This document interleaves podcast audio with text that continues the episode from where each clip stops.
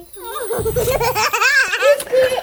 que mais? É, a mamãe tá pirando. Inspirando o cast. Oi, oi, oi, sejam muito bem-vindos, muito bem-vindas a mais um episódio do Inspirando Cast. Hoje estou eu e a minha fofíssima companheira Joana para entrevistar e contar para vocês sobre a experiência de Maria Ribeiro. E aí eu te pergunto, Joana, quem é Maria Ribeiro? Ah, Maria Ribeiro é uma pessoa que tem um, um espaço enorme no meu coração. A gente se conheceu num momento muito muito forte para mim, que era quando eu estava fazendo Força Matriz, meu documentário sobre maternidade. E fiquei aqui pensando em como apresentar Maria Ribeiro. Cheguei à conclusão que eu só consigo apresentá-la dizendo que Maria Ribeiro é a voz que abre o Força Matriz. que lindo, que bom chegar assim. E aí, para a gente saber mais quem é Maria Ribeiro, seja muitíssimo bem-vinda, você se apresenta. Obrigada, Joana. Obrigada por essa introdução super generosa. É, quero cumprimentar você, a Cláudia, também as pessoas que estão nos ouvindo. E, bom, eu talvez queira dizer ou deva dizer que eu sou uma mulher negra. Essas são as credenciais que me antecipam e me ultrapassam quaisquer lugares onde eu chegue. Isso é uma, uma coisa importante. E em relação à, à sua generosidade, antes que a gente enverede por outros caminhos, eu quero, eu quero dizer também que o Força Matriz ele é um ponto de virada importante, porque desde a sua condução, então, Joana é, dirigiu o documentário e colateralmente me dirigiu também, é, eu tive a oportunidade de pensar coisas que reverberam até hoje, isso quatro anos passados já. Então, é por isso que o convite para participar dessa conversa me chega como uma nova oportunidade para pensar novos caminhos. Então, para mim, é um momento de ano novo. Fico muito feliz e honrada de estar aqui com vocês. E acho que, para além de ser uma mulher é, negra, mãe, é, eu gostaria de compartilhar essas três frentes é, de trabalho com as quais eu me ocupo hoje. Então, eu sou professora de, do programa de pós-graduação em Humanidades, Direitos e Outras Legitimidades, que é sediado na Faculdade de Filosofia, Letras e Ciências Humanas. Chego até o programa com um projeto de pós-doutorado dedicado ao ciclo de violências que acometem as mulheres negras desde o nascimento até a morte, muitas vezes diminuindo o, né, o espaço entre uma, um acontecimento e outro, entre o nascimento e a morte. Eu sou integrante da Rede para Escutas Marginais, que é uma série de atividades formativas voltadas para tra pessoas trabalhadoras do SUS e do SUAS com vista ao reconhecimento de violências de Estado. Então, a gente escuta esses casos, é, discute esses casos que, que é, têm lugar nesses serviços da rede socioassistencial e procura trabalhar numa espécie de letramento, que é um letramento é, também racial, né, mas é, que vai se ocupar fundamentalmente com um tripé que pode nunca ser visto separadamente, que é a ideia do, do colonialismo, racismo e capitalismo. Então, as, as nossas questões giram em torno também desse tripé. E afetivamente, desde 2018, eu sou a redatora geral do Simpósio, do Simpósio Internacional de Assistência ao Parto, no CIAParto.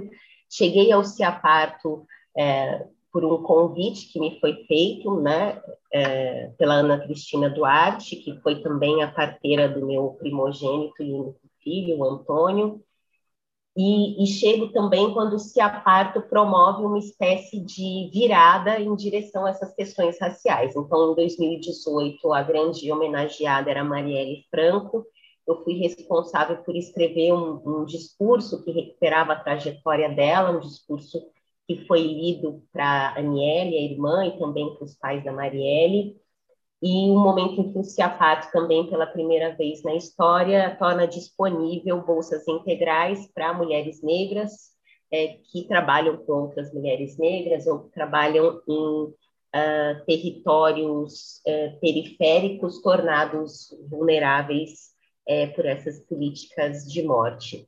Então, eu acho que essas três frentes são os três lugares onde eu me sinto realizando o meu propósito e contribuindo para o meu comum, né, para a ideia que eu tenho de comum. Bom, depois dessa apresentação, primeiro me pergunto se estou me vestindo adequadamente, não é mesmo? Não tenho nem roupa para conversar com alguém desse porte. É, Maria, muitíssimo obrigada por você disponibilizar o seu tempo para a gente. Eu queria voltar em duas coisas aqui que, que você trouxe, né? A primeira, já levantada pela apresentação da Joana, é, que é do Força Matriz. O Força Matriz, para quem está nos escutando, é um mini documentário feito pela Joana, que está aqui apresentando o programa, que a gente vai inclusive deixar o link disponível depois na descrição do podcast para que todos tenham é, a possibilidade de ver essa obra. E aí, pegando em você, Maria, você falou assim: nossa, é, eu voltei há quatro anos atrás e, e, e, vou reviver uma história, mas você falou de uma maneira, não sei se eu interpretei errado, que era uma coisa assim eu estou eu, olhando para aquela situação, mas agora eu estou em outro lugar. É, e, e começa a contar daí para gente. Começo e, e, fico muito feliz em voltar para essa circunstância, como eu disse, é, porque eu também não me preparei para esse documentário, não, não, não entendia é, como seria a condução, não havia estado num documentário antes, e essa frase que, que escapa da minha boca quando eu estou lá olhando para cima e tentando organizar os meus pensamentos. Quando eu me tornei mãe, eu fui dragada para dentro de um universo de caos e urgência. Caos e urgência. E eu me lembro de ter dito alguma coisa que, diante dessa absoluta desorganização e indeterminação, porque existem algumas instâncias que eu sou capaz é, de recuperar na ocasião da minha primeira gestação. Eu sou filha e eu tenho uma mãe, então terei um filho, posso emprestar a minha experiência como filha para o meu filho e posso tomar de empréstimo a experiência que eu tenho com a minha mãe. É, era tudo que eu sabia sobre ser mãe de alguém. É, como pesquisadora, e eu já fazia, eu, eu defendi o doutorado grávida, não sabia que estava grávida, ainda bem, porque eu não sei como teria sido essa defesa, mas como pesquisadora, eu me ocupei com a perseguição técnica do que significa ser mãe. Então, por exemplo, eu sabia que eu queria ter um parto normal, eu fui estudar o parto normal. É, sabia que queria amamentar, fui procurar um mastologista, quer dizer, não sabia que mastologistas não sabiam nada sobre amamentação, mas fui, fui aprender, fui pesquisando.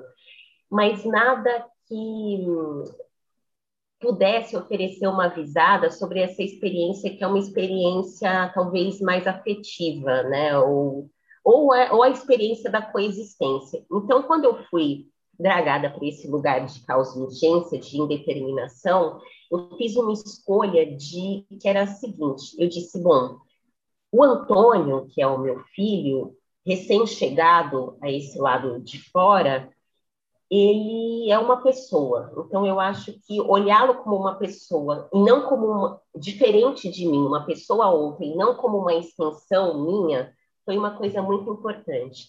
E eu pensei, o que é que vai acontecer se eu simplesmente garantir as condições biopsicossociais para que ele desenhe a sua presença no mundo. O que é que vai acontecer? E assim eu fui me conectando com ele.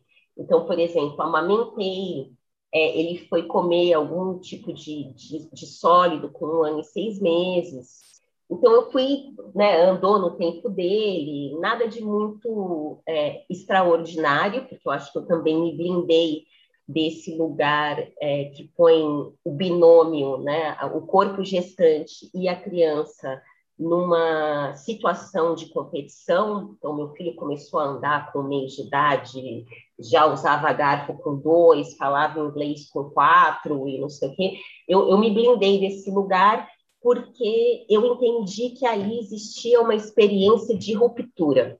Por mais que eu tivesse muito medo, esse medo não seria uh, ultrapassado a não ser pela convivência, pela coexistência. Então, vamos, vamos coexistir. Eu acho que essa, essa, é, a, essa é a minha memória. E, a, e por que isso do documentário? Né? Porque quando eu falo causa e urgência, eu entendo a dimensão da indeterminação. Eu entendo que não exista nada que eu possa prever naquela circunstância dos primeiros anos né? E por isso eu decido simplesmente é, conviver com ele. Eu acho muito forte quando você diz que decidiu ver o seu filho como um outro ser e não como uma extensão de você. Porque isso é uma coisa muito natural, né? Que acontece muito. É, meu filho mais velho, Pedro, fez 16 anos essa semana. E acho que alguns anos eu já senti alguma coisa parecida, mas esse ano para mim assim é uma onda de tsunami assim. O cara tem 16 anos, é uma pessoa total assim, não dá para achar que que, que dá para confundir e tal. E eu acho que é ter esse olhar de que ah, é, é algo é, como eu e, e tudo que se pode projetar, ou ver como um outro ser que pode ser aí é, ter uma, um, um, um, chão tão firme quanto seja possível é, para se descobrir quem se é, faz toda a diferença na maternidade, né? É, e eu acho que você, você fala uma coisa importante, Joana, que é a ideia de, de natural, né? Eu, eu não vejo é, como natural esse vínculo. Eu vejo esse vínculo como um vínculo que é construído. Então, eu fiz algumas escolhas, eu, eu fiz algumas escolhas, não, eu acho que quando nós falamos sobre parentalidade, especialmente como quando nós falamos sobre maternidade, é importante dizer que as escolhas, elas precisam ser possíveis, elas precisam ser possíveis. Então, eu tive a possibilidade de determinar algumas coisas. Nesse lugar de indeterminação, eu pude determinar algumas coisas e essas coisas foram criando o meu novo mobiliário, a minha nova habitação para, né, para a Maria tornada mãe. É, então, eu escolhi, por exemplo, não trabalhar durante três anos. Eu disse, eu vou abandonar o trabalho e eu vou me dedicar a essa existência durante três anos. Quis amamentar, amamentei porque existia uma, uma rede de apoio. Eu acho muito importante é, esse ano, né, a Semana Mundial do Aleitamento Materno, e eu tenho uma questão com aleitamento materno, porque é, em inglês é World Breastfeeding Week, não, não existe essa referência à figura da mãe, o que é muito importante que a gente frise que corpos gestantes, que não a, a mulher, né, a autodeclarada é, mulher, cis, enfim, é, outros corpos podem amamentar também. Acho que essa é, é uma coisa que eu gostaria de, de frisar. Mas a, a o anúncio da Semana Mundial de Aleitamento Materno desse ano dizia o seguinte: proteger o aleitamento materno, uma responsabilidade compartilhada. Então, eu acho que a possibilidade de compartilhar essa experiência é, do nascimento de um novo membro, né, um membro dessa, dessa comunidade, ela faz toda a diferença. É, a, é o caminho para o joio ou o caminho para o trigo. Né? Isso é, é uma, uma sublinha é importante para que as mulheres não se sintam, as mulheres ou os, os homens trans, enfim, para que os, as pessoas cuidadoras não se sintam é, culpadas por não terem feito uma coisa ou outra. Então, toda vez eu vou me voltar para o fato de que eu tive uma rede, porque isso muda a experiência, isso é determinante para a experiência. Eu não temia que meu filho passasse fome, eu não temia que eu passasse fome, nem frio, eu pude apenas viver aquilo. Então, eu, eu, falo isso também porque eu não quero parecer uma pessoa iluminada, nem apoiar uma ideia meritocrata de que você, se você quiser, você consegue. Eu não, não partilho dessa ideia de jeito maneiro. Mas, é, e, e nessa construção, eu pude pensar uma série de coisas. Eu pude pensar, por exemplo, a partir da rede, que seria muito benéfico para o Antônio e eu que nós fôssemos cuidados por todos. Né? É, o, o, que acontece imediatamente, aquilo que nos chega desde a experiência das nossas amigas, das nossas irmãs, tias, enfim, é que no momento da, da gestação, esse corpo gestante, ele é um corpo que é um corpo ambíguo, mas uma ambiguidade no mau sentido. Quem me, eu, eu tive um aquecimento para essa conversa é, com uma das integrantes da rede para escutas marginais, a Carolina Antoniazzi, e foi ela quem falou sobre essa ambiguidade de um ponto de vista que não é, é exatamente bom para as, para as mulheres, né? E, e, ela dizia porque o pêndulo ele oscila entre uh, essa entre uma ideia sacrificial, a mãe se sacrifica pelo cuidado com a casa, que é o núcleo é, do cuidado social planetário, tudo passa pela casa. Então, ela oscila entre o sacrifício e a beatificação. Então, uma mulher gestante é uma imagem santa, né? E ela recebe todos os cuidados.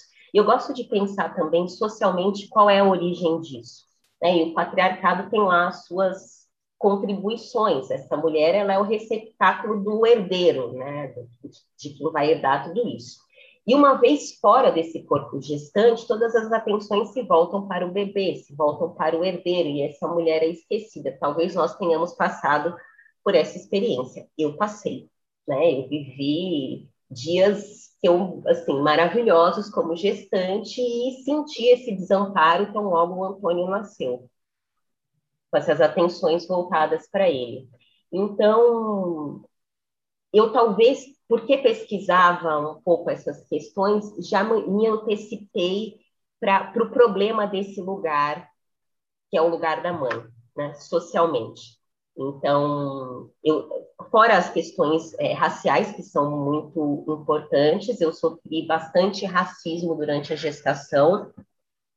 É, assim, coisas como uma, uma atendente de um, uma rede de cafés que puxou o sling para ver o Antônio. Eu ia muito nesse café quando eu estava grávida.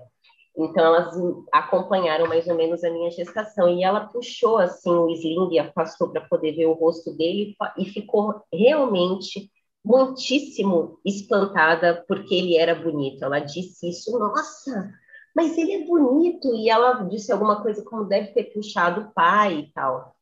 Porque o Antônio é um menino branco. Isso é uma coisa importante de dizer, né? É, e foi alguma coisa que eu percebi quando ele nasceu, porque nós, eu, eu não, não quis saber o, o sexo, né? Não, não nos interessamos por isso, porque eu já, como eu disse, vocês me perguntaram, é, então, né, Joana, apresente-se. E aí eu disse, sou uma mulher negra, porque essas questões me antecipam. Então, esse é um exemplo. A minha maternidade está associada também ao fato de eu ser negra, de ser mulher, e, e, e ocupar alguns espaços que não são é, que não foram desenhados para a minha presença, já falávamos sobre o desenho da presença no mundo. Eu sempre, em todo o lugar onde eu cheguei, eu precisei redesenhar a minha presença. Nunca se tratou de simplesmente entrar num espaço e experimentar o fato de estar nesse espaço. Né? Essas, essas, essas camadas me obrigam a algumas é, manobras para que eu me sinta de fato confortável. Então, é, perdi o fio da. Perdi o fio, gente. Me, ajudem, me ajudem a recuperar. Você estava falando que você sofreu muito racismo. Estava falando do corpo da mulher gestante, depois do que do que ela passa a ser como mãe abandonada e que você sofreu muito racismo. É, e o Exatamente. racismo da gestação da cafeteria, da, da invasão do sling, e aí, aí você, deu um, você deu um passo atrás para falar, não, mas deixa eu voltar na história de, de, da necessidade que eu preciso de me reinventar pelo fato de eu ser negra.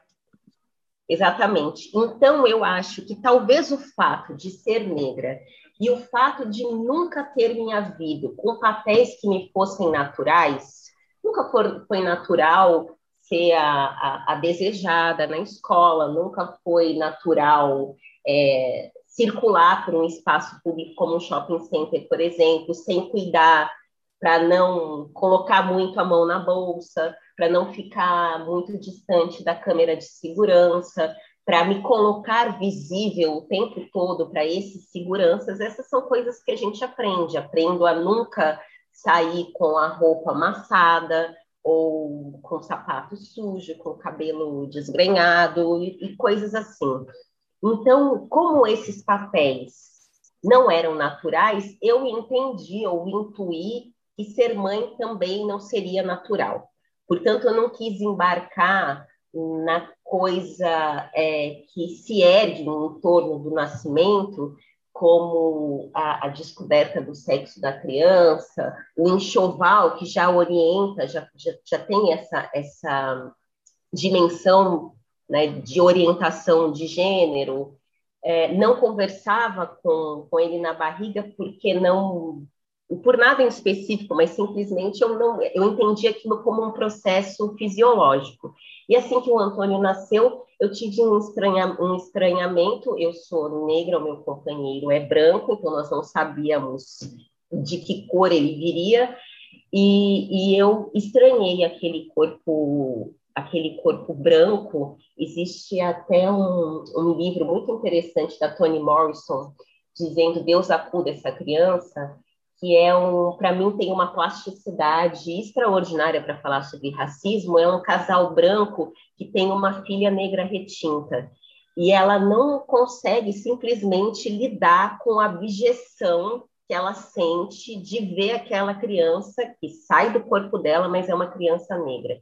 Eu acho que essa experiência da abjeção, é, e voltando, vou, parece que eu vou voltar, esse é o meu leitmotiv da, da conversa, mas é, essa abjeção obriga esse redesenho da presença na Terra e obriga também, ou me obriga, a pensar todos esses papéis desde o ponto de vista da opressão. O que significa me tornar mãe, ou o que significa para uma mulher se tornar mãe, o que significa para uma mulher não querer ser mãe, o que significa para uma mulher matar o seu filho, né? A gente sabe que judicialmente o fato de uma mulher matar o seu filho é um agravante. Ser mãe é um agravante em quaisquer circunstâncias. Ser mãe garante menos acesso ao mercado de trabalho. É, ser mãe significa um, um colamento é, eterno a essa figura do filho, porque ser mãe aponta para a família, né? A ideia, eu gosto, eu conversava com a, com a Carolina mais cedo, que a ideia de mãe solo, quando a gente pensa em mãe solo, eu sei que a origem, a ideia é você evitar a mãe solteira, por isso se chega ao mãe solo. Mas a mãe solo também aponta, do ponto de vista discursivo, para uma falta. Está faltando alguém. E quem está faltando? O pai, porque ela é mãe. Então, assim, essa ideia é, de família é uma ideia que eu tendo a, a, a refratar e a olhar com muito cuidado. Né? Não, nunca de um ponto de vista é, natural, mas de um ponto de vista social que opera desde a opressão, desde o controle reprodutivo, desde a culpa, a culpa materna, né? São questões que derivam dessa mulher que grávida é uma santa, uma beata, e não estando mais grávida, essa mulher que deve oferecer a sua vida em sacrifício, que deve saber exatamente quais eh, vacinas faltam, qual é o tamanho do calçado do filho, o que é que ele come e tudo mais. Quando ao homem, eh, essa questão toda é liberada. E a gente fez nessa conversa uma recuperação de um livro, foi o primeiro livro que eu li é, na graduação de Ciências Sociais, eu me formei em Ciências Sociais, e esse livro chama História da Vida Privada. E ele vai dizer o seguinte: no momento em que a criança nasce, o pai ele não está próximo, então alguém encontra esse pai e uma vez é, no recinto, o pai ou levanta a criança do chão ou não levanta. Então, se ele levanta, esse é um sinal de reconhecimento: aqui está o meu filho, aqui está o meu herdeiro. Se ele não levanta, essa criança é colocada na, na roda dos órfãos. Então, eu acho que o que me chama muito a atenção nesse capítulo do nascimento é que, uma vez que essa criança nasce, a figura da mãe desaparece.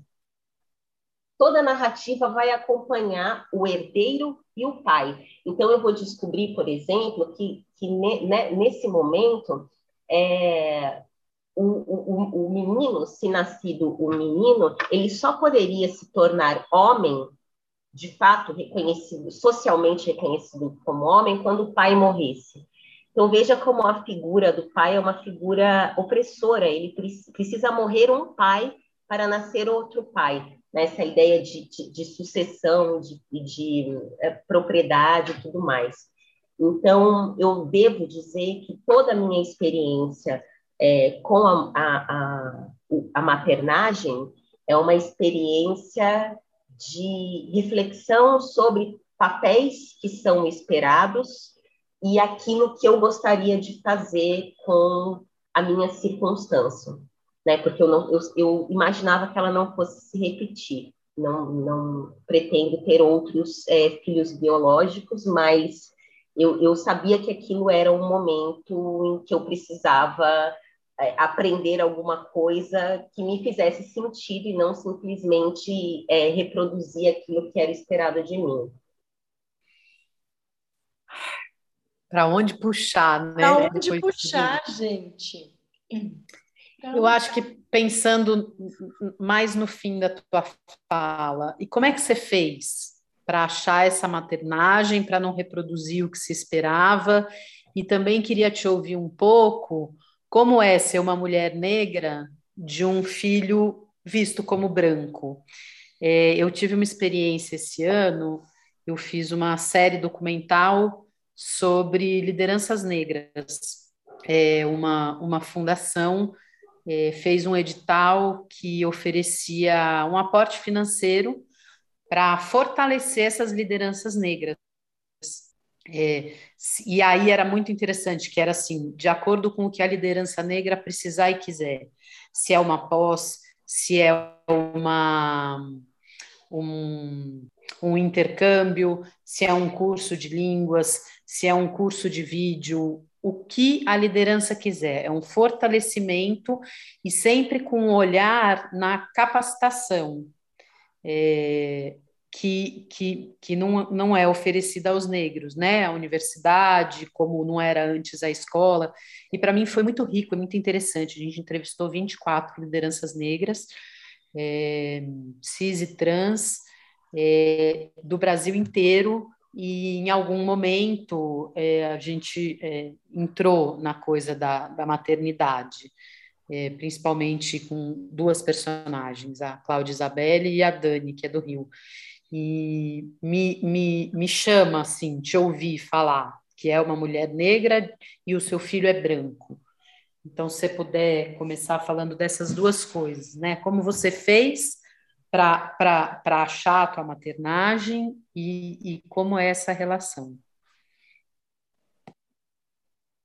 Bom, primeiro é importante dizer o que eu fiz. Primeiro, fracassei muito, fracassei repetidas vezes, incorri em erros já sabidos, e até hoje é assim.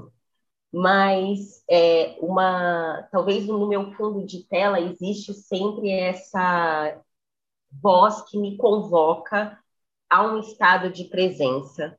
e a um estado de talvez de isonomia, né? Então o Antônio é uma criança que é muito escutada. É, e por que, que ele é muito escutada? Tal, muito, uma criança muito escutada. Talvez eu volte para a questão da experiência. E a experiência ela me interessa porque ela é a única coisa autorreferente. Ela é a única coisa que diz respeito a si mesma. E eu começo a perseguir isso no, quando é, eu, vou, eu prometo que eu vou chegar na sua, na sua pergunta, é que isso me apontou para um caminho que talvez seja interessante para nós, que é o seguinte: no mestrado, o, o que me leva ao mestrado é a seguinte pergunta: como pensar aquilo que não pensamos? Eu tinha essa formiga que dizia como é que eu vou apresentar alguma coisa nova, pro, produzir um conhecimento novo e não me tornar uma recenseadora bibliográfica, uma especialista em fichamentos. Como é que faz isso? Então eu fui estudar é, uma, a linguagem hipermediática, que é alguma coisa para nós hoje, enfim, é, é, quase intuitiva, mas no surgimento dos hiperlinks e tudo mais, é, essa possibilidade de você seguir nexos associativos não lineares me parecia uma boa resposta. Então, eu estou aqui no UOL, aí eu vou para o e-mail, e aí, de repente, eu estou percorrendo um caminho que não foi aquele caminho previsto, que talvez tenha sido conferir o e-mail.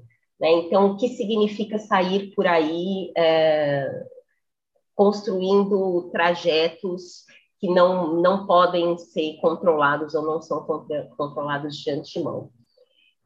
Depois, no doutorado, eu fui estudar os diagramas, porque não tendo conseguido escapar é, ou não tendo conseguido responder aquela minha pergunta de origem, eu fui dizer, bom, então já que eu não consigo escrever, eu vou desenhar. Foi assim que eu pensei nos diagramas. Eu vou diagramar as minhas ideias e tal. Então, é, eu acho que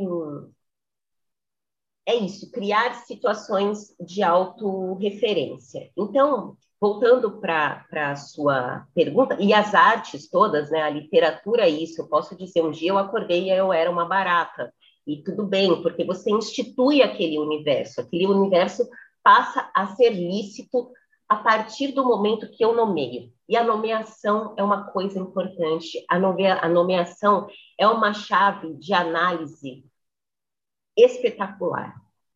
Toda vez que eu participo de mesas falando sobre as questões raciais, as pessoas perguntam assim, todas as que eu participo e todas as que eu assisto, como é que nós vamos proteger as crianças negras?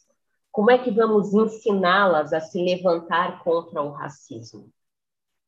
E eu ficava um pouco pasmada com essa, com essa pergunta, porque me perguntavam, mas e as crianças brancas? Não devemos também nos ocupar com as crianças brancas? É, e, bom, e agora eu sou mãe de uma criança branca. Então, uma decisão que nós, eu e meu companheiro, fizemos foi antecipar, desde a possibilidade de entendimento do Antônio, esse letramento racial. Como isso é feito? Isso é feito desde observações, então, eu circulo num espaço, por exemplo, na escola dele, eu sou a, não sou a única mulher negra, porque existe uma outra criança negra que é filha de uma funcionária, filho de uma funcionária da escola. Então, somos as únicas famílias negras da, dessa faixa etária. É, o Antônio tem livros que apontam para isso e ele naturalmente foi percebendo algumas diferenças. Então, eu sou negra, você é negra, eu sou branco, meu pai é branco. O que é que isso significa? E existem alguns, alguns materiais de apoio, alguns livros é, que vão contando essa história, vão contando, por exemplo, que os indígenas é, foram dizimados, que os negros foram sequestrados, e, e, e ele conhece toda essa história. Ele conhece essa história, e essa história é contada não do ponto de vista da opressão e da violência, muitas é, com ênfase nessas questões, mas essas questões estão lá, porque ele precisa saber o que é que acontece com uma pessoa que sofre racismo. Ele não pode reproduzir um discurso racista tendo uma mãe negra, quer dizer, ele não pode reproduzir em circunstância nenhuma, mas tendo uma mãe negra, uma avó negra, é, um tio negro, ele precisa se reconhecer nesse lugar. Então, já tivemos momentos em que ele se sentiu muito culpado por ser branco, e esse foi um ponto de culminância importante. E aí a gente fez um, um trabalho de retorno ao fato de que existem pessoas que são pessoas aliadas, que vão, nos, que vão se juntar a nós e vão se levantar contra o racismo mas ele, ele é exposto a essa experiência. Então, ele, por exemplo, faz capoeira, né? o pai dele joga capoeira, ele joga capoeira numa, num, num território também tornado vulnerável na região de, de Piracicaba. Então, ele, ele e o pai são as únicas pessoas brancas é, do grupo, o que me parece absolutamente interessante, gente, eu, eu tenho insistido na questão da experiência, mas veja o que acontece quando a gente inverte a, os polos de poder. Né? Claro que no espaço da capoeira não existe essa, esse debate ou essa, esse desenho é, hierárquico, mas ele está exposto a isso. Ele fez uma rota é, percorrendo alguns lugares é, que, que, são importantes para a população negra, foram duas horas de caminhada, ele chegou dizendo: Olha, você sabia que os quilombos foram violentamente destruídos, mas que os negros resistiram e tudo mais? Então, eu acho que, como mãe de uma criança branca, é evidente que eu não quero tornar o meu filho um racista porque ele é branco, mas é muito importante que ele tenha compreensão do que significa essa camada epidérmica que é uma camada que vai abrir portas para ele e uma camada que sempre fechou portas para mim.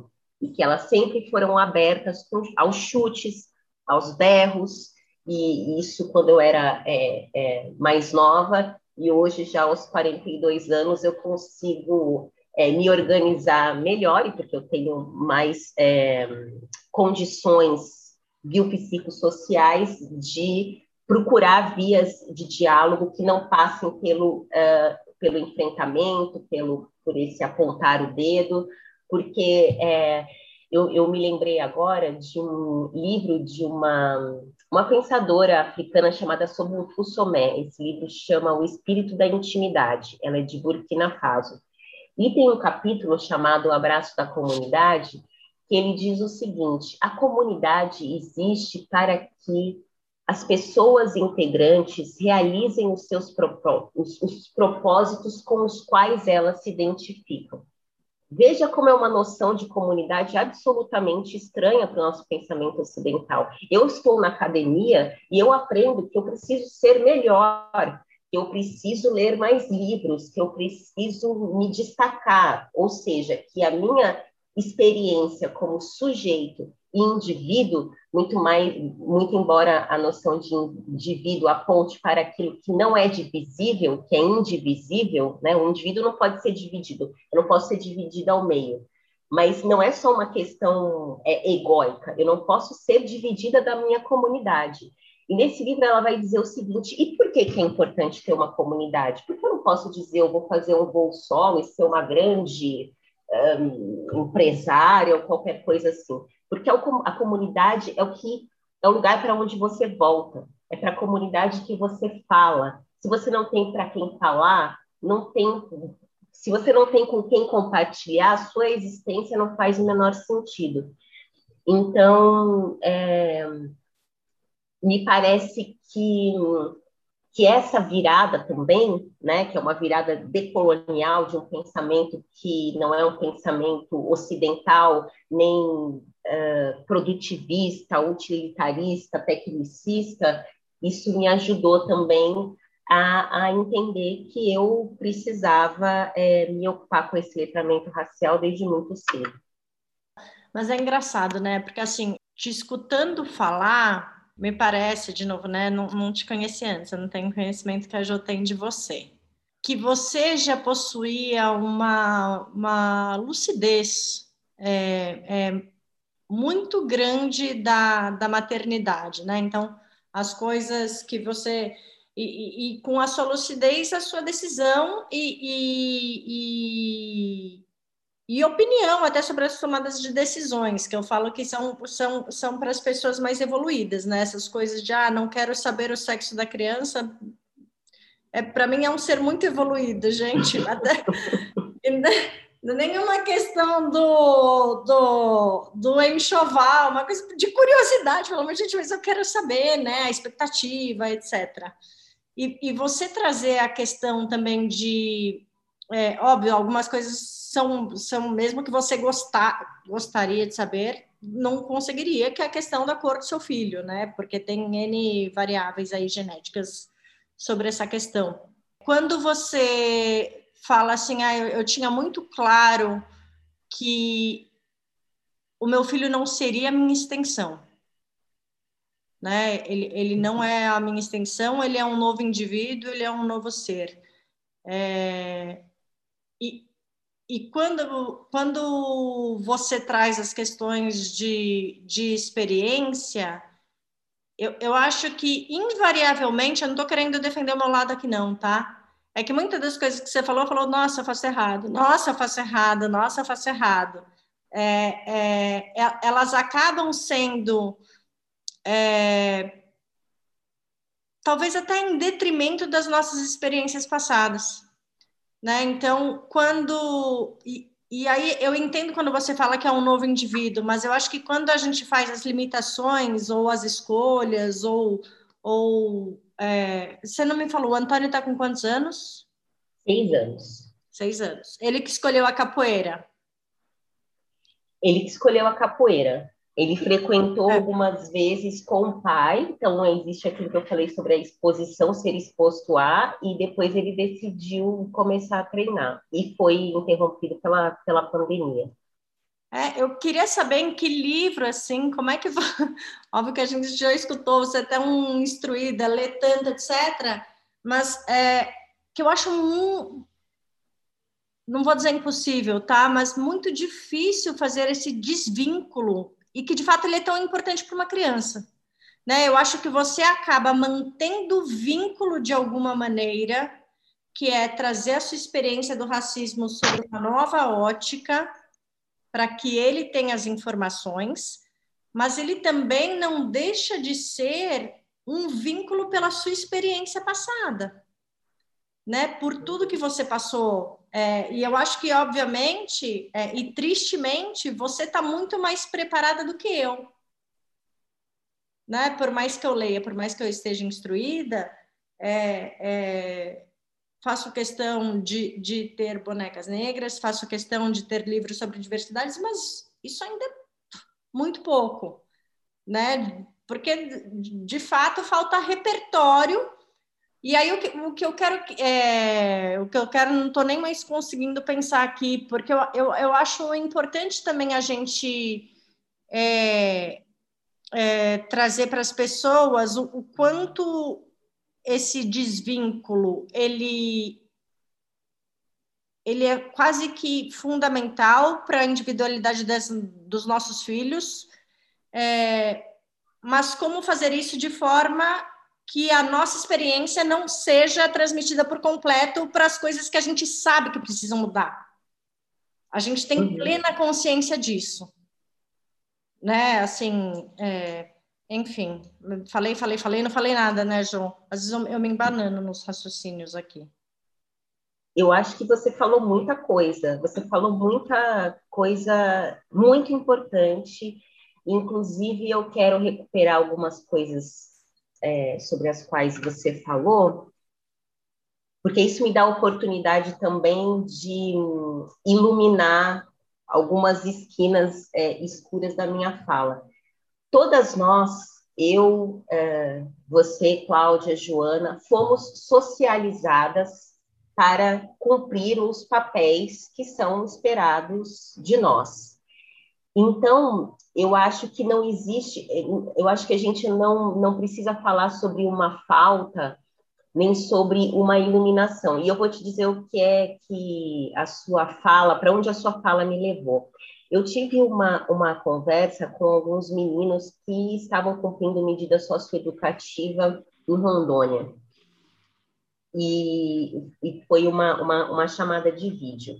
E eu fui convidada a falar junto com outro é, vereador, que não, não cabe dizer o nome, eu não conhecia, mas ele é um vereador negro que tem uma origem é, bastante humilde. Né? Ele viveu na rua e foi usuário é, de substâncias, enfim, ele tem uma vida, teve uma vida bastante difícil segundo o relato dele, né? Porque não significa que o fato de você é, habitar um espaço, isso também é uma discussão muito importante do ponto de vista racial, que é você não é, dizer por aí ou, ou a, apoiar a ideia de que toda pessoa negra que sofre racismo ela, ela sofre ou ela carregará para sempre um trauma porque o perigo disso é o essencialismo, né? E tem o Emiliano Davi, que é um, é um psicanalista absolutamente, um psicólogo psicanalista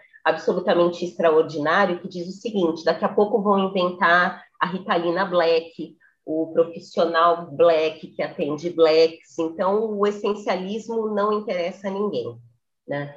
É, então, eu, eu, nunca falo em nome de todas as mulheres negras, eu falo em meu nome apenas, voltando, porque acho que a autonomeação, essa determinação, eu poder dizer aquilo que eu sou, hoje eu não posso.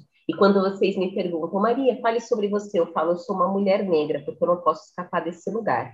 E aí, quando eu vou falar sobre os meus trabalhos, aí eu me sinto é, um pouco mais próxima da, da maneira como eu me enxergo, quando estou sozinha comigo mesma e quando não preciso escapar de segurança, nem dizer que sou professora, por isso que eu vou entrar na sala dos professores, enfim, episódios é, múltiplos e diversos. E aí, voltando aos meninos da, da medida socioeducativa, eu fui toda iluminada recuperar uma fala de um é, filósofo que tem muito interesse pela psicanálise também, chamado, vocês devem conhecer, o Vladimir Safatli, em um dos cafés filosóficos, ele dizia o seguinte: existem dois sentimentos, dois afetos que são paralisantes. O primeiro deles é o medo, porque o medo diz ali há um perigo, não vai ali, isso paralisa. O segundo é a esperança, porque ele diz alguma coisa vai acontecer e vai transformar a sua vida, então você pode se manter sedado, paralisado no seu lugar, é, com essa expectativa. E o único afeto, e, ou um dos afetos que pode romper essa paralisia é a coragem. Comecei falando sobre isso. E aí, esse, esse vereador, ele, ele é bastante jovem, ele disse, ele, ele ficou absolutamente incomodado com a minha fala. Como é que você abre o microfone para meninos, meninos que estão em medida socioeducativa e dizer que a esperança é paralisante? Ele vai dizer, paralisante é o pegar você, por exemplo, é, que muito embora a origem, a minha origem seja é, humilde, a maior parte da minha vida eu vivi materialmente apoiada, porque a minha mãe, meu pai é jornalista, minha mãe é pediatra. É, ele disse: é, o paralisante é eu pegar você e colocar você na favela, e colocar você para procurar comida para o seu filho, é, é, é, saber que a sua mãe está em casa chorando porque ela não sabe como te alimentar. Isso é paralisante. Né? Existe uma espécie de, de letramento que nasce desse lugar é, da dor, porque é um lugar que te convoca e convoca o seu corpo, porque ele, porque você tem fome, porque você tem frio, porque você precisa aprender. A experiência da, da, da pobreza, da falta, é uma experiência de, é uma experiência estética, é uma experiência de autorreferência, né? É uma experiência que diante da, da presença absolutamente é, inoperante ou operante, né, desde a ideia de política de morte, de, de controle desses corpos é, do Estado, você precisa sobreviver. A sobrevivência é autorreferente. Então, eu acho que não, não é justo a gente estabelecer uma diferença entre aquilo, entre as minhas escolhas e as suas escolhas, ou as escolhas da Joana. Não é justo com você e não é justo comigo me colocar nesse lugar, porque é um lugar é, de sofrimento e que me obrigou a pensar talvez é, quando motivada a fazer uma pós-graduação, quando eu pensei assim, como pensar aquilo que não pensamos é como escapar desse universo que me olha todo tempo com abjeção. Como se me, repeli, me repelindo, me expelindo, me afastando. Então eu fui obrigada a pensar nessas questões. Vocês não, vocês duas mulheres brancas não foram obrigadas a pensar nessas questões. Fomos socializadas da mesma maneira. Era esperado que eu fosse uma mãe, que eu fizesse um chá de revelação e, e, e tudo mais. Mas isso era um, um tema importante da minha pesquisa.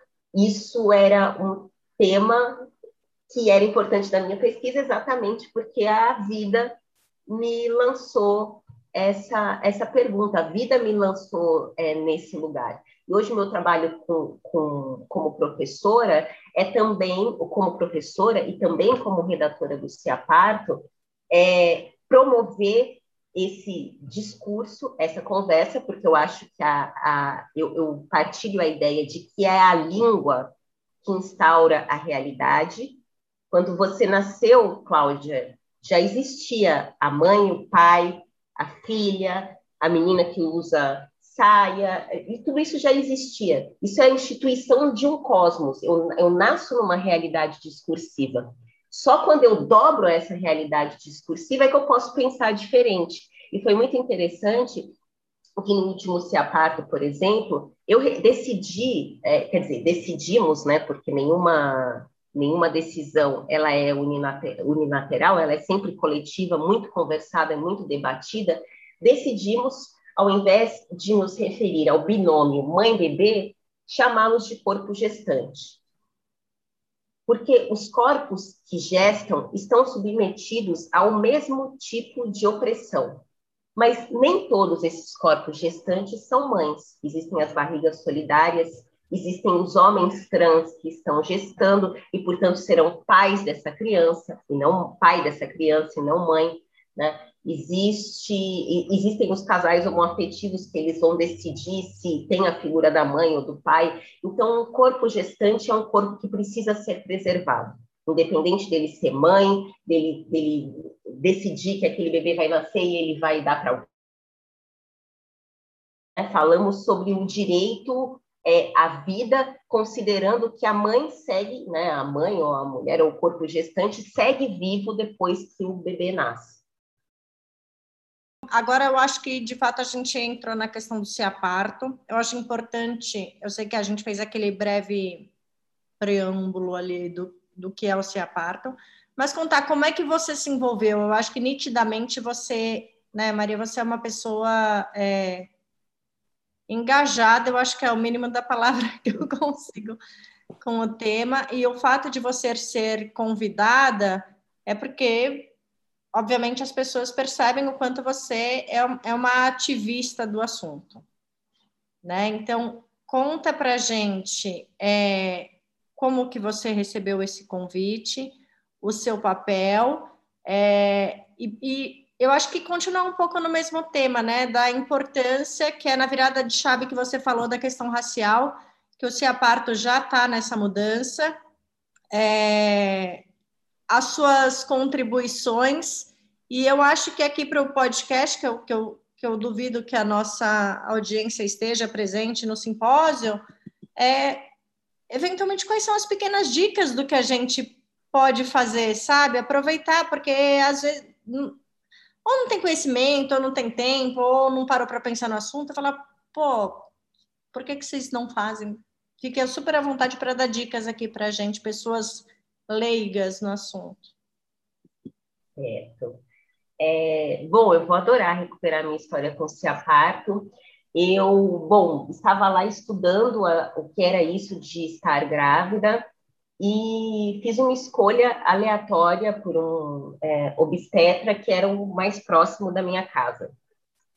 E, e aí um dia eu andava, ouvia uma série de coisas que me pareciam um pouco esquisitas, como eu dizia, por exemplo, eu quero ter um parto normal, ele dizia, se tudo der certo, você vai ter um parto normal, E aí eu pensava, ainda sem nenhuma informação, tanto não tinha informação que fui me consultar com um mastologista para saber como eu deveria amamentar. E, e fiquei até as, 30, as 37 semanas de gestação com esse obstetra. Um dia eu fui comprar uma calcinha para segurar aquelas cintas, para segurar a barriga, e a dona da loja começou a me fazer uma série de perguntas. Ela é, perguntou se era o primeiro filho, e enfim, chegamos na figura do obstetra e eu contei como havia sido a minha escolha. E ela disse: passe aqui na loja amanhã que eu vou deixar uma coisa para você. Eu fui na loja, até a loja no dia seguinte, era um DVD do Renascimento uh, do Parto. E eu assisti com meu companheiro e, nós, e eu comecei a chorar, chorar, chorar, porque o discurso, é, a gente volta na ideia do discurso, o discurso dos, obstet dos obstetras intervencionistas, cesaristas, era muito parecido com o discurso do meu obstetra. E no primeiro renascimento uh, do parto aparece a Ana Cristina Duarte, que é uma grande figura das, das mais importantes é, é, da, da, humanização da assistência ao parto. Aliás, não das mais importantes, porque já, já estou eu aqui reproduzindo é, no discurso essa ideia de competição, mas é uma, uma figura crucial para a humanização da assistência ao nascimento. E eu disse, eu não quero mais é, eu não quero mais que o Antônio, que o Antônio não sabia, não quero mais que essa criança é, nasça desde a assistência desse obstetra. E quando eu fui à última consulta, porque ainda me, me sujeitei a isso, para dizer que não continuaria com ele, que havia me acompanhado 37 semanas, a médica instrumentadora, que é casada com obstetra, olhou na agenda e disse: Ah, dia 18 de junho, eu vou estar no seu parto. E aí eu falei, ah, então é, o, o meu está tudo, já está tudo agendado. E eu carregava um livro da Ana Cristina Duarte, Parto Normal Cesárea, que é da Ana Cris e da Simone Diniz, e ela disse, ai, cuidado com o que você anda lendo. Essa foi a minha última passagem pelo consultório do obstetra. E bom, e aí eu fui me consultar com a Ana Cris, eu disse eu quero parir com ela. Primeiro eu achei que ela não fosse responder a mensagem que eu mandei no Facebook, depois eu achei que eu não poderia pagar por um parto domiciliar.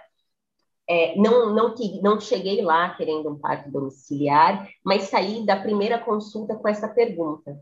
Eu disse, olha, eu quero fazer um parto, eu quero ter um parto normal, hospitalar, humanizado. E ela disse, eu não faço, não, não, não, integro equipes de partos hospitalares mais, eu estou só nos partos domiciliares, mas eu vou passar alguns nomes e vou garantir que a sua experiência será uma experiência humanizada. É, agora, por que é que você quer ter o parto no hospital? Pensa nisso e depois você volta. E aí eu comecei a estudar, eu e meu companheiro realmente nós mergulhamos é, na, na, história da humanização, do parto domiciliar e tudo mais. E, e assim foi aí, a Ana Cris é, foi a, a parteira é, do Antônio, Ana Cris e a, Letícia, eu tive uma transferência é, hospitalar por, por exaustão, eu fiquei 24 horas no trabalho de parto, quando eu perguntei para a Ana Cris, pelo amor de Deus, quando é que essa criança vai nascer? Ela disse, não sei, você está bem, a criança está bem, pode demorar mais quatro horas, eu, ou é, esse era o período mínimo, e eu falei, jamais, eu quero ir para o hospital. E e, e, e, eu acho que aí tem umas questões interessantes para voltar na questão da, da, da, socialização, né? Eu me lembro que a Ana Cris é, nos acompanhou até o hospital e a Letícia ficou em casa, que era a segunda parteira. E ela fez uma revolução, fez uma faxina assim extraordinária. E quando eu voltei para casa, depois de fugir do hospital, de ter que assinar um termo de compromisso, porque eu me senti muito hum, violada. Abriam a porta muitas vezes, queriam dar banho no Antônio, e eu dizia não, porque eu já tinha estudado. Esse, o Vernix é importante para manter a temperatura dele. E elas, não, mas só, deixa eu só passar um paninho no rosto. E eu, não, não vai tocar. E abri a porta. Mãezinha, posso levar o seu filho para o berçário para você descansar? E eu dizia, mas ele acabou de nascer, eu não quero descansar, eu quero estar olhando para ele, enfim.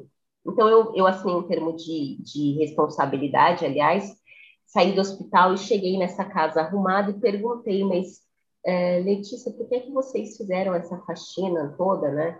E ela disse, não, porque muitas mulheres se sentem é, diminuídas ou oprimidas ou entristecidas, porque chegam no cenário do parto é, domiciliar e esse parto não aconteceu.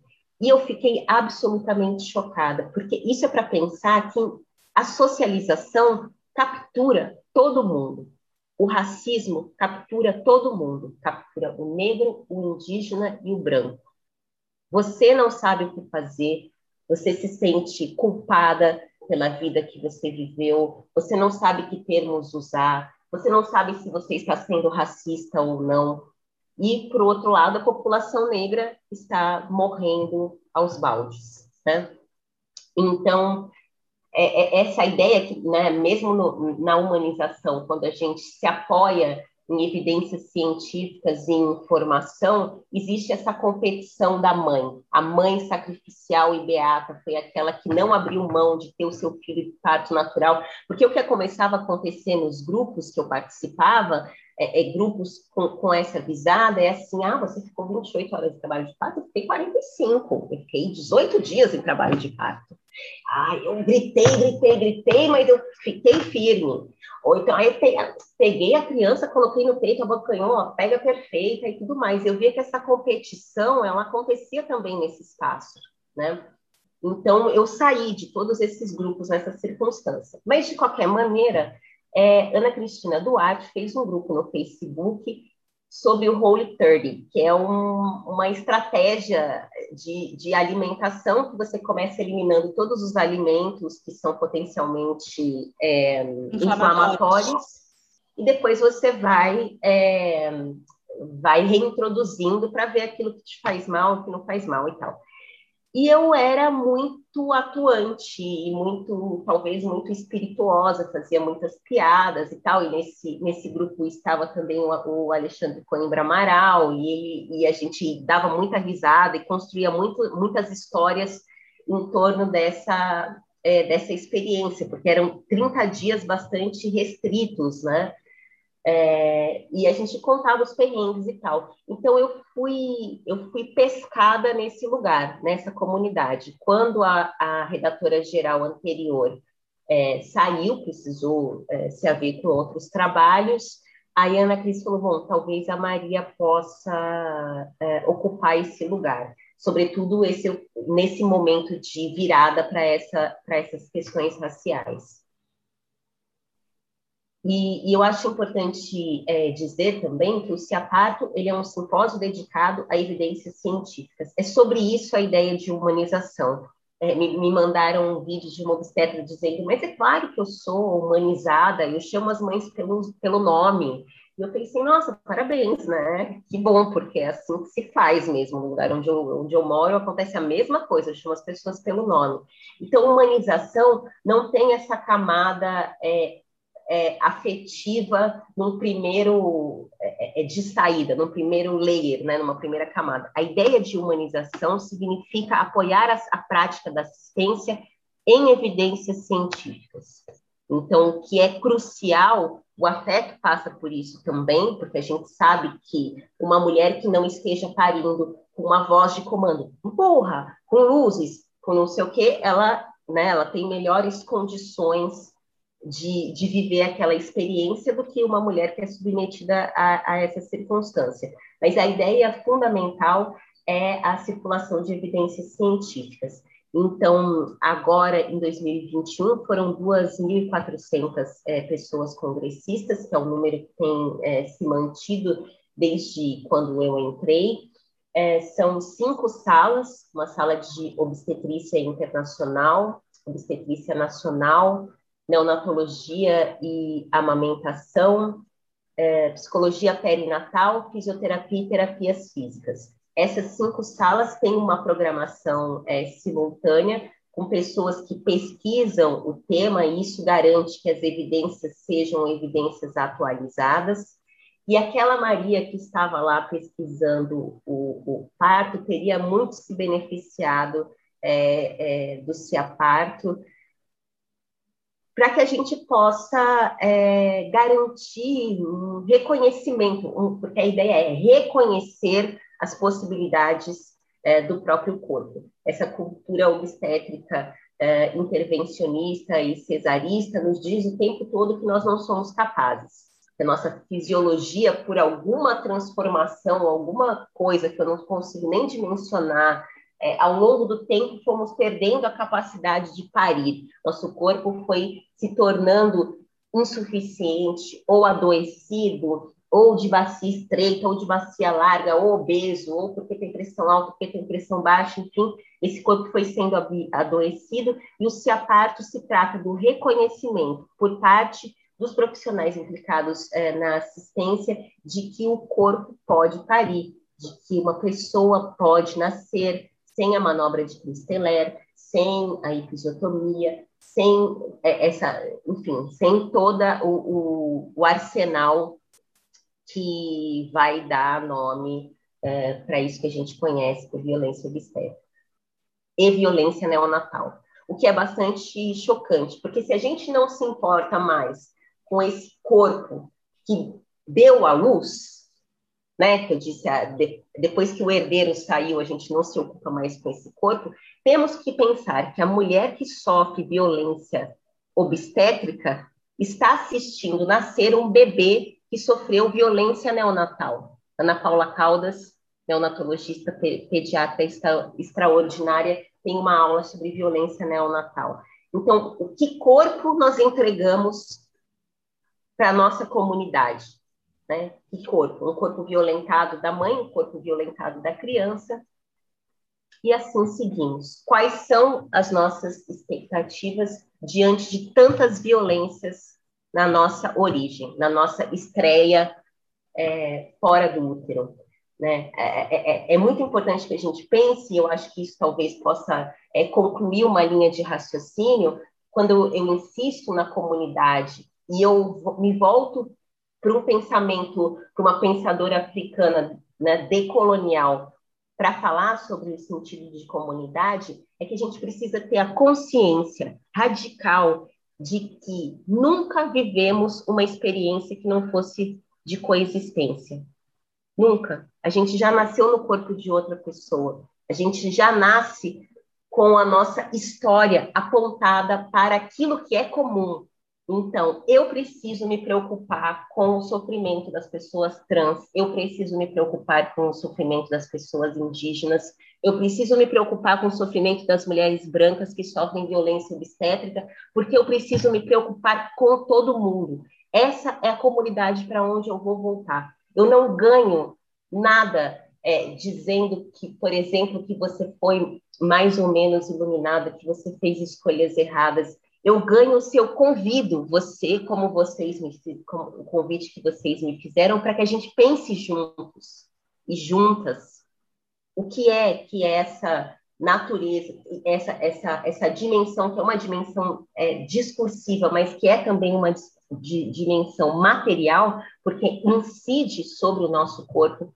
e sobre a nossa existência. O que é que ela diz sobre nós? O que é que ela diz sobre o momento social e político que nós vivemos, o que é que ela diz sobre a nossa existência, essa de agora e a nossa continuidade, é, a nossa experiência futura. E tem uma coisa que me chama muito forte a atenção, Maria, no ainda né, dentro do Ciaparto, o termo que eu acho que é reflexo do olhar é assistência ao nascimento, é assistência ao parto. E eu acho que, que, é, que isso faz a diferença, né? Você falou do, do renascimento do parto, eu engravidei, estava se começando a falar de humanização do parto, era tudo muito recente. Eu, eu fazia parte de um grupo no Yahoo Groups, chamado ABC do Parto. Então, não, não, não, não, não existia o olhar que tem hoje, a, é, a profundidade, a clareza de um monte de coisa, né? Acho que, por exemplo, a gente não usava o termo, o termo violência obstétrica. É, e eu, eu, eu tive um, um, primeiro contato com a humanização do parto já mais desenhada de uma forma negativa, porque esbarrou em dor minha pelo seguinte: é, eu comecei a achar que a humanização do parto é, era uma. É, assim, você tinha que cumprir aquele protocolo. Para você ser certo, é, eu, eu, comecei a achar que era, era, era, era uma outra imposição. Então, eu, eu ouvi algumas vezes. Eu tive um parto hospitalar com um médico maravilhoso. Se eu tivesse os 17 filhos que ele disse que eu podia ter, os 17 filhos teriam que ser com ele, né? Eu ouvi algumas vezes, você, não, mas você não teve um parto humanizado. Não, aí eu comecei a falar, bom, acho que eu não tive um parto humanizado mesmo, mas eu fui olhada, atendida e apoiada de forma humana, que é o que eu sou. Né? É, tem umas imagens do parto do Pedro no renascimento do parto. É, e eu demorei muitos anos para assistir, e quando assisti, eu tive que parar num dado momento, porque as imagens é, foram muito usadas para ilustrar a violência é, de, de partos hospitalares, né? E que não, não foi, né? assim, eu, eu continuo dizendo, eu tive um parto muito humano, eu fui assistida, eu fui apoiada é, e, e, e, me deixaram ser a pessoa que estava com o filho ali dentro e, e era quem, quem mais tinha a fazer. Então, assim, quando eu, quando eu ouço o assistência ao parto, isso, isso me, me acalma, me acolhe e eu, eu, dá uma paz, porque é isso, né? É, assisten é, é uma assistência ao parto.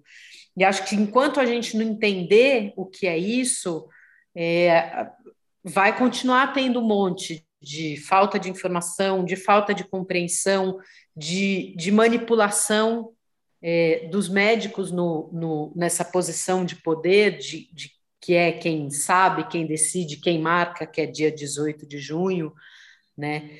É, então, assim, o, quando eu soube do CIAPARTO, essa coisa de assistência ao parto, é isso. É a partir disso que a gente vai desdobrar nas coisas e vai, e vai conseguir ter a coisa real né? E cada um ter a sua experiência. Não podia imaginar que as nossas histórias tinham também esse ponto de contato, né? O, é o renascimento do parto que, que me leva para a humanização e também o renascimento do parto que de algum modo te afasta é, da, da humanização porque é, determina no seu lugar a experiência. Eu falava sobre a nomeação, mas a autodeterminação é alguma coisa muito crucial, né? Você diz, eu não foi dessa maneira que eu determinei a minha experiência, né? Alguém determinou por mim, não foi isso que aconteceu comigo.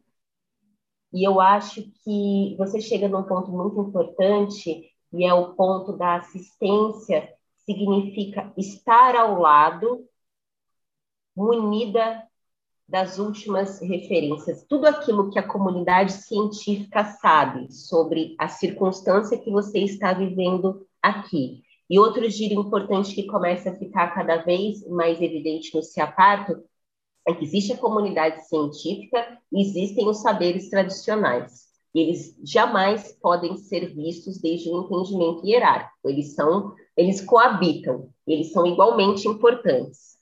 É, então, estou aqui ao seu lado, tudo, com tudo que aquilo que eu. E na minha caixa de ferramentas existem é, noções sobre esses saberes tradicionais e existem também é, a consciência e o domínio daquilo que a comunidade é, científica tem como acordo para essa experiência que você vive, você, corpo gestante, né? Então, é, me parece que assim todas as questões que nós levantamos aqui, é, que são questões é, problemáticas, elas vão desaguar nesse lugar que é, é, é chamado também de feminismo interseccional, que é a ideia de raça, classe é, e gênero. Né? São, são recortes que, uma vez inscrito em, nessa encruzilhada, né, e aí eu amplio, porque não é uma encruzilhada, como eu disse, que oprime apenas mulheres negras oprime e mata mulheres negras, mas oprime também mulheres brancas, oprime e mata mulheres indígenas, mulheres transexuais. Então, é preciso entender que estamos todas nós do mesmo lado da trincheira. Sem esse entendimento, eu vou dizer assim: olha, eu gostaria de falar sobre, sobre eu não quero que você se refira a mim como mãe, por exemplo. Ou eu quero que você se refira. Eu me reconheço no lugar de mãe. Você pode me dizer isso? E eu vou dizer: se você está se autodeterminando como mãe, eu respeito a sua escolha. E vamos juntar as nossas lutas, porque nós estamos preservando o nascimento, estamos preservando a nossa comunidade. É a nossa única responsabilidade. Não está do mesmo lado, não me levanto, não honro, quem apoia a violência obstétrica, quem agende é, o, o, nascimento, quem, enfim, quem faça uso desse, dessa campânula medicamentosa para onde as mulheres são também dragadas e empurradas, e para que, que elas se sintam insuficientes, adoecidas e necessitadas de um corte, de uma cirurgia, de qualquer coisa que talvez não seja o caso. Às vezes vai ser o caso e está tudo bem. Eu me recuso a entrar nesse, nesse debate, que é um debate inflamado, em que nós fora estamos co competindo para apontar a insuficiente, a racista, a pouco letrada. A, eu, isso não me interessa. Eu quero. Você preserva a vida, qualquer vida, então eu quero ter você ao meu lado e quero pensar em estratégias é, distintas. Você vai dizer o seguinte, Maria, a minha estratégia é a mãe ativista. Eu vou levantar essa bandeira de mãe. E eu vou dizer, a minha estratégia é pensar corpo gestante. Vamos pensar junto, o que, que dá nisso? Porque quando, eu, quando a gente escreveu o corpo gestante, aconteceu um certo burburinho, porque onde está a mãe? A mãe foi apagada? Não, a mãe está lá. Você não se beneficia se você insistir nessa recuperação desse lugar beato e sacrificial. O que acontece quando a mãe não aparece nesse sentido é que nós estamos discutindo isso. Se tivesse lá, mãe, homem trans, se eu fizesse uma arca de Noé com todas as possibilidades existentes, você ia passar batido. Você ia falar, bom, checked, tá todo mundo aqui, beleza, vamos adiante. E quando eu falo da autodeterminação, também foi uma escolha que quando um profissional ou uma profissional se anunciava na sua biografia enviada para o CIAPAR eu sou consultora de aleitamento materno. Eu cuido de mães e bebês há 45 anos. Todas essas menções foram preservadas no, no roteiro das salas, todas, porque isso é o respeito à autodeterminação. Não podia dizer, não, agora não falamos mais sobre mãe e, passo, e pavimento o debate com alguma coisa que eu acho que seria boa. Se eu soubesse como fazer, eu teria feito. Eu não sei como fazer, eu não sei como combater o racismo, eu não sei como combater a violência obstétrica.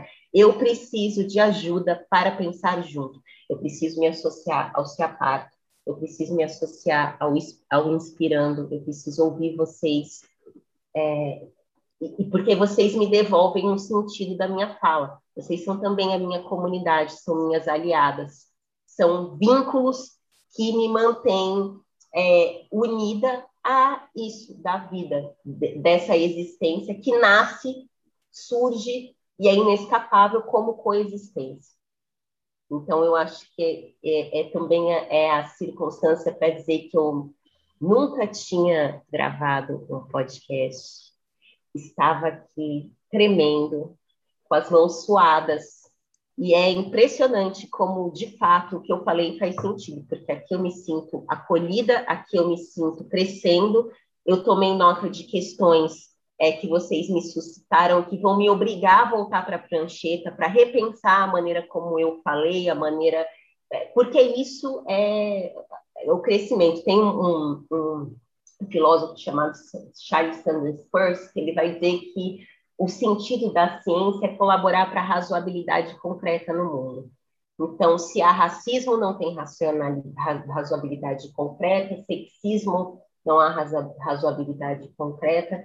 Então, é, eu acho que é, é sempre uma jornada é, coletiva e do comum. Quanto mais diverso for esse comum, melhores chances nós temos de ultrapassar essas determinações que não nos dizem nada. Você é mãe, ou você é mulher, ou você tem que casar com um homem, você não pode abandonar sua família. Se você matar o seu filho, você vai ser, é, é, você vai ser presa e, sendo presa vai sofrer um agravante. Enfim, é um, um meio passeando por todas as, as questões que a gente passou por aqui.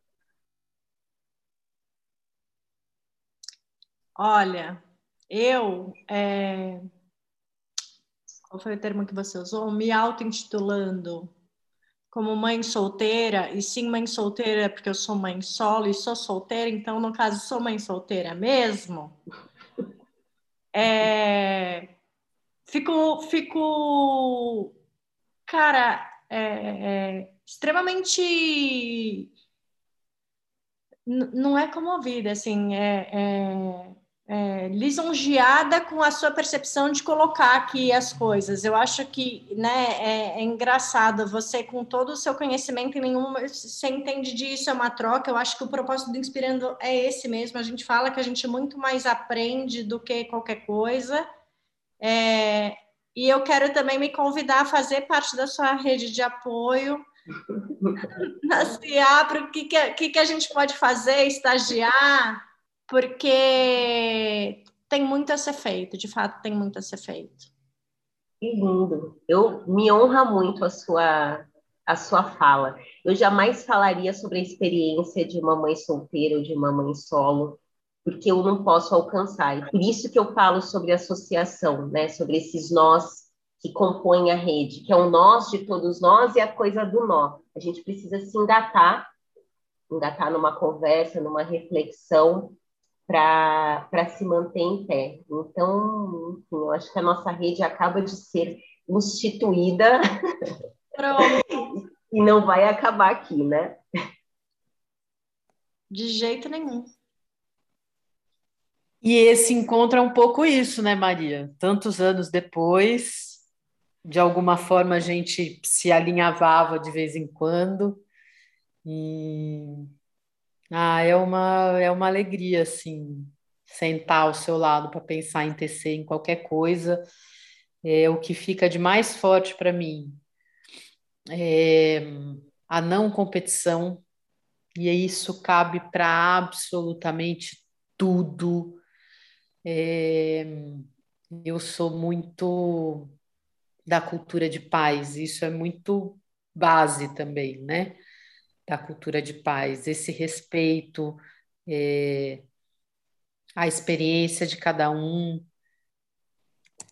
Acho que tá me fugindo mais coisas assim que eu pensei no que eu no que eu juntaria assim como como pontos principais. Mas o olhar da não competição, da não disputa, eu acho que ele ele embala, ele abarca tudo, né? E é muito bom sair dessa conversa com, com, com essa clareza trazida por você. Essa clareza e até um pouco de culpa, né, Jô? Porque é aquilo, a gente no papel de filho, é, é, não estou falando mal da nossa criação, matou também. Porque porque foi feito, né, dessa maneira, na melhor das intenções, ou, ou, ou enfim, com propósito. E é engraçado que você falou, né, várias vezes você foi falando algumas coisas e eu pensando, meu Deus, como eu faço coisa errada. Eu falei, não, mas pera, eu faço. Aí você se puxa também, né? E foi semana passada mesmo, que eu, cara, eu tava atrasada aqui falei, vamos lá, quem guardar primeiro os brinquedos? Eu tenho gêmeos, tá, Maria? Então, uhum. eu e os dois, meu bem. Aí, minha querida, eu falei, cara, quem guardar primeiro, isso aqui lá. Eu falei, para, desculpa, não tem quem guardar primeiro. Eu falei, galera, a gente está atrasado, vamos, vamos. Porque, né, essas pequenas coisas da competição, eu falei, cara, eu tô criando uma competição porque eu quero sair no horário. Ok, que eu tinha um horário marcado que eu precisava chegar mesmo. Mas não precisa, né? E aí essa competição é, da gente que foi ensinada, a gente vai replicando, porque parece uma brincadeira. Eu falei, cara, não é uma brincadeira. Eu tô ensinando eles a competirem quem que é o melhor para guardar mais rápido, porque eu quero chegar no horário. Mas enfim. Tantas coisas, né, Jojo? E é muito de cada um, né? Como cada um vai ver, vai sacar as coisas, vai, vai se ver é, em, que lugar que está de, de tudo isso, assim. Por isso que eu que eu não sei, eu, eu há muito tempo é, faço um trabalho de culpa, Culpa não é uma coisa que eu, que eu dou muito espaço, não, porque ela é muito, ela é muito paralisante também. É, eu acho. Achei muito interessante o que você trouxe do, do medo, da esperança e da coragem, né? E eu acho que o não competir, o pensar no, na colaboração, em trazer, em acessar a minha coragem, é, me afastam muito da culpa. Porque culpa, gente, é igual né, dizer, ah, nasce uma mãe, nasce a culpa. Também não quero isso, porque fica mais pesado. E, e a culpa leva ao quê? De construção, de desenvolvimento, de expansão. Eu não, eu não consegui evoluir à base da culpa, né? É, eu acho que a culpa ela te devolve para o lugar de onde você não tinha que ter ousado sair. Você, Cláudia, deveria ter se organizado melhor para não apressar os gêmeos, porque você é mãe dos gêmeos. Então, eu acho que é, eu, eu grito mais do que eu deveria, eu isolo o Antônio mais do que eu gostaria, do tipo, agora eu vou ter uma reunião, na verdade são duas, na verdade são três, e quando eu vejo ele é um sopão de queijo, e é isso aí.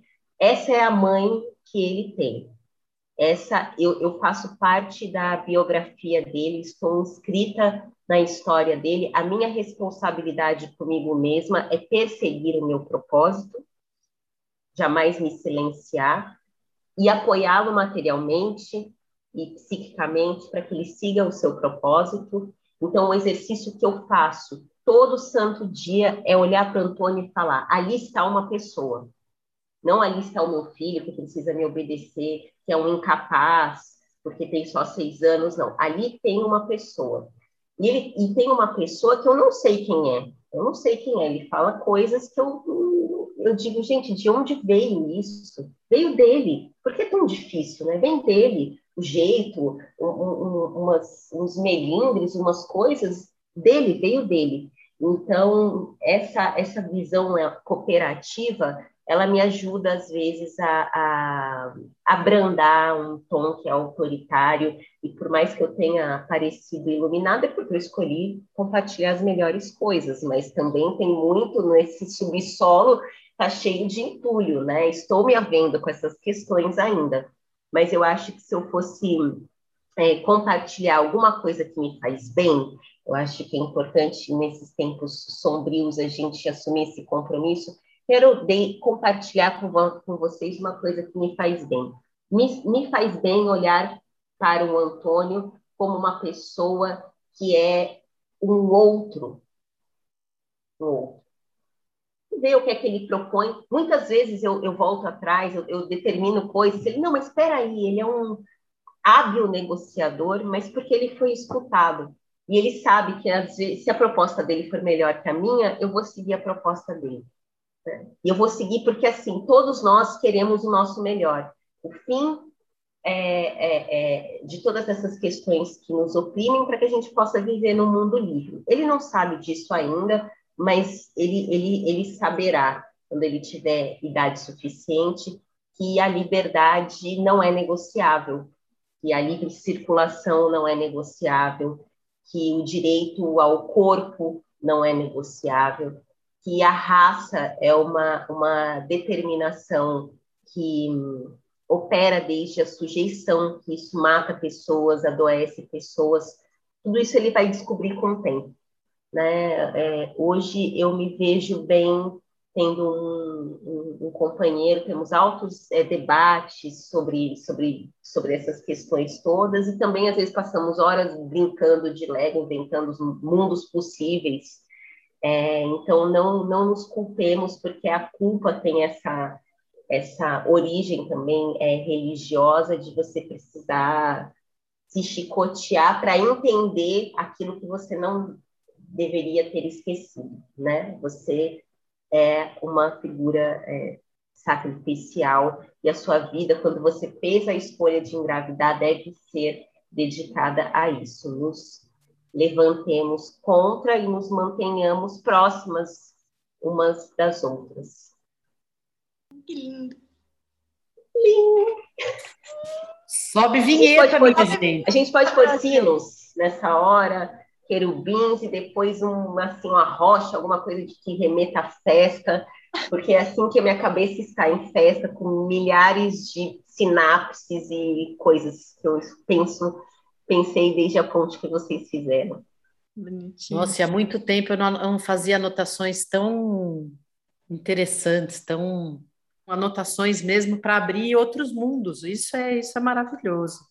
E isso é muito Maria Ribeiro. Ai, que lindo! Muito obrigada. Esse, esse conviver, esse te ouvir, esse conversar é, contigo traz isso muito mesmo, sim.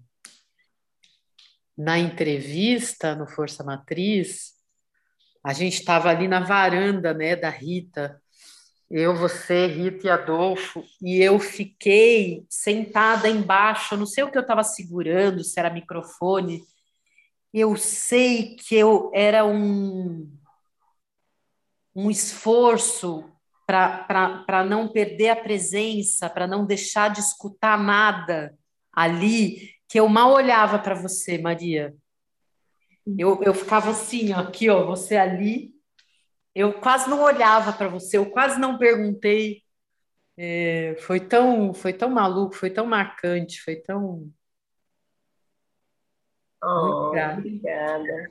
Que lindo, obrigada por esse espelho que vocês levantaram diante de mim, assim, me senti acolhida, reconhecida, escutada, e eu tenho certeza que isso vai mudar é, a minha existência, né? Aquilo que a gente falava de desenhar presença no mundo, e vocês acabam de fazer isso, porque vocês levantaram um espelho dizendo faz sentido te escutar, suas coisas e as suas questões nos alcançam e vocês foram absolutamente generosas, assim, extraordinariamente generosas, de uma escuta muito, muito delicada e muito obrigada, muito obrigada pelo encontro, Joana, muito obrigada pelo reencontro, e muito obrigada por trazer Cláudia Quintas, a mãe. Isso é uma experiência de autorreferência, ser mãe de gêmeos, né? Eu falei da, do Kafka, da Barata, mas podia ter falado sobre Cláudia Quintas também.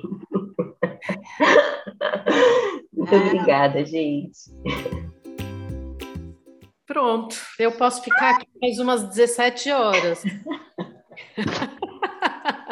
Continuo gravando, às vezes deixa, né, Jô? Deixa. Deixa, porque às vezes pega coisa aqui. Posso entrar? Pode, Pode entrar. senhor. É, toque, toque, toque. Entre, a casa é sua. Dê as caras. Olá! Aê! Aê! Foi muito legal. Eu estava aqui ouvindo, massa, colocando o filhote para dormir, ouvindo. Tava muito legal. Sabe que quando você falou é que eu não quis trazer, enfim, porque senão a gente também acabe abrindo, né, parênteses do parênteses do parênteses. E é engraçado que você falando, assim, de, de você, negro Antônio Branco, me veio muito a Lufinati. A Lufinati foi uma das entrevistadas e ela adotou e o filho dela é negro e ela é branca. E ela trouxe muito essa questão assim da preocupação de da escola, do quanto ela precisava se informar, porque ela não ela não foi inserida, né, assim, é, neste ambiente de racismo, mas o quanto ela precisava munir o filho dela de informações de experiências da qual ela não tinha. Sim. Mas só dela ter, ela já viu que, assim, pelo que eu entendi também, era assim, enquanto a vida estava rodando, ela sabia que existia, e ficou, É. né, todo mundo. Mas aí, quando realmente estava ali, ela falou, porra, agora, né, vai, é comigo que está acontecendo. Sei lá se faz, né, faz sentido ou não, só tentando retratar o que ela falou pra gente.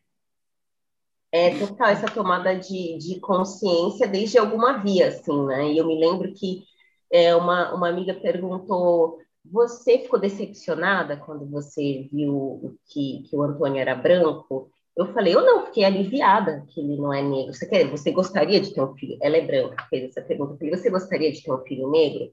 Você gostaria de ser negra? Então é evidente que eu, que eu me sinto de algum modo aliviada, sendo muito honesta, assim, porque eu sei que ele, né, ele tem menos chance de ser carregado para dentro das estatísticas. Então é um instinto de preservação. Eu não desejo ter um filho negro nessa nesse país de Bolsonaro nem nesse mundo. Então eu acho interessante também a gente pensar isso como as coisas não a gente às vezes fica procurando uma, um, um, lugar um lugar comum não no sentido do lugar comum mas a gente se antecipa né para tentar dizer o que as coisas são e de repente todo mundo reproduzir o mesmo discurso é, eu sou muito avessa a, a esse debate racial do, lugar de fala de Jamila Ribeiro são coisas que eu acho que é, produzem esse sabe essa esse, é, essa quebra, essa separação. Você ouve, você fala, nossa, eu sou um branco bosta, filha da puta. Bosta, é, é, e assim, o lance é, beleza, fato, tudo isso aí, fato também que a gente precisa começar novo, ensinar essas coisas, e não é só falar, tem muita coisa para acontecer, a gente tem que inserir de verdade para ser passado com verdade, não só politicamente correto, e, e separa, porque no final das contas a gente tem que criar seres humanos para dar bem com outros seres humanos. Entendo que eu estou no lugar onde, né, idiota, imbecil, escroto, opressor, ok, mas eu vejo ainda que ainda separa. E, e beleza, tudo é um processo, né? Mas eu vejo também, obviamente, de um lugar onde. Mas eu realmente vejo onde é a busca do, do ser humano. É, é, o único lugar que eu acho que a gente vai conseguir uma liberdade mesmo, mas vejam bem, é, me queiram bem que não lhes custa nada, desculpa isso, né? enfim. É, exatamente. Exatamente. Mas, assim, temos um caminho muito longo, essas questões são muito recentes. Eu lembro que a Joyce Beth, que é uma das escritoras dos, dos feminismos plurais, né, que, que orbitam ao redor da figura da, da Djamila, ah, o livro dela foi sobre empoderamento, que é empoderamento. E uma, quando comecei com essa questão discursiva, que o discurso institui a realidade, talvez mudar o discurso pode mudar a realidade, eu escrevi para ela, falei, você fala sobre disputa narrativa, qual é o fim disso? Porque tem a, a, disputa tem alguém sempre que perdeu, e esse que perdeu, ele vai se levantar, isso não tem fim. Aí ela me respondeu, não fui eu que inventei isso, né? Não, eu acho que tudo bem. Eu, eu, não vou, eu não vou participar um tipo de debate que aponta, que sujeita, que deprime. Eu, eu não quero participar disso, eu quero pensar de outra maneira.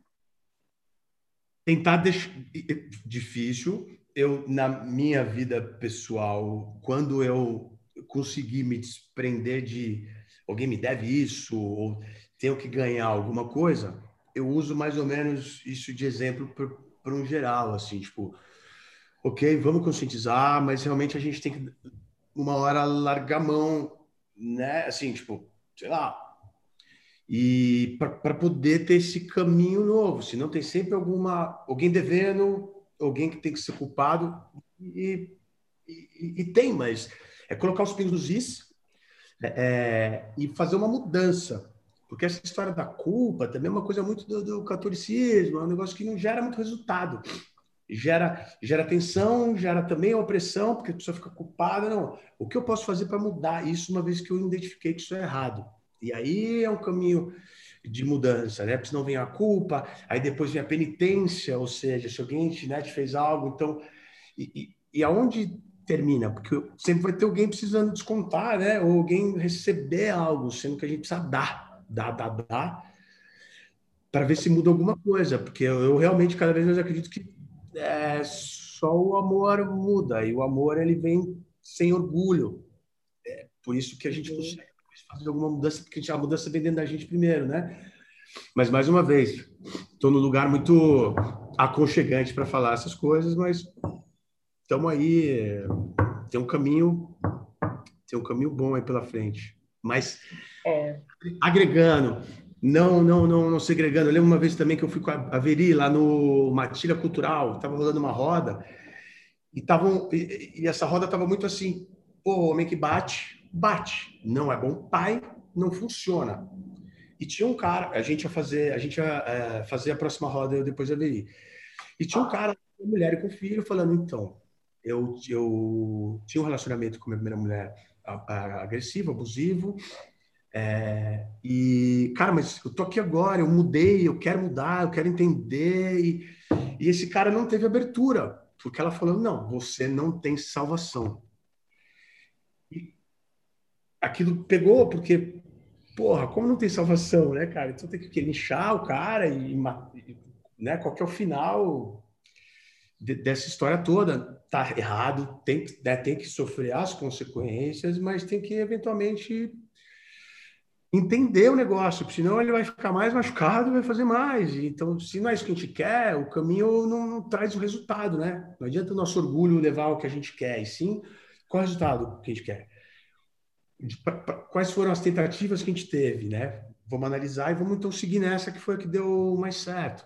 Enfim, é, acho que eu desviei um pouco do assunto aí, desculpa, mas... Não, eu acho que o, o assunto é o mesmo mesmo, e a, e a gente também se furtar a repetir coisas, né? É, e, e, pensar, e se dar a, a, oportunidade de pensar coisas. Eu, eu posso pensar, por exemplo, que eu sou a, o delírio da, da minha bisavó, por exemplo né? Que a minha bisavó estava lá numa plantação de fumo, sem perspectiva e tal, e de repente ela tem uma bisneta que é professora da USP, ou que é. Eu posso me ver desse lugar. Tem uma, uma, uma pesquisadora que chama Denise Ferreira da Silva, ela fala: tá, o que vai acontecer se eu negar toda essa história? Eu não quero começar por aí. Eu não quero começar com escravo, não tem nada a ver com isso. Existe uma coisa que é, que é história. Eu quero começar a minha, a minha biografia do zero. não quero remeter aos escravos, aos traumas, eu não quero falar disso, porque eu tenho que falar disso. Então, acho que são. Tem um, um, um, livro que chama The Undercommons também, que eles vão pensar: tá bom, a gente foi sequestrado e foi é, e precisou se aquilombar, né? Precisou viver no nosso próprio espaço. Por que a gente não vai ver essa, ouvir essa experiência? Como é que vocês sobreviveram? Para ver se a gente aprende alguma coisa que seja tática ou estratégica. Então, eu, existe, eu acho que existem caminhos tão mais importantes do que, do que o apontamento e a tristeza e a culpa, e, e né, nos levam mais para diante, né? Caminhos mais práticos, né? E sem, sem essa coisa do orgulho. Pô, vamos analisar, né? E, é, por exemplo, tem lá nos Estados Unidos, não sei agora é, em qual cidade, onde algumas mães que tiveram os filhos assassinados iam lá conversar com não né, com quem assassinou, mas com outros assassinos. E a, a taxa de, de, de reincidência de, dessas pessoas pô, ficou super baixo. Então, eu digo, são essas coisas, e a, e a pessoa que está disposta a dar amor nessa mãe lá e conversar com o cara que matou o filho de outros, né? Mas você vê, os resultados são, isso funciona, isso não.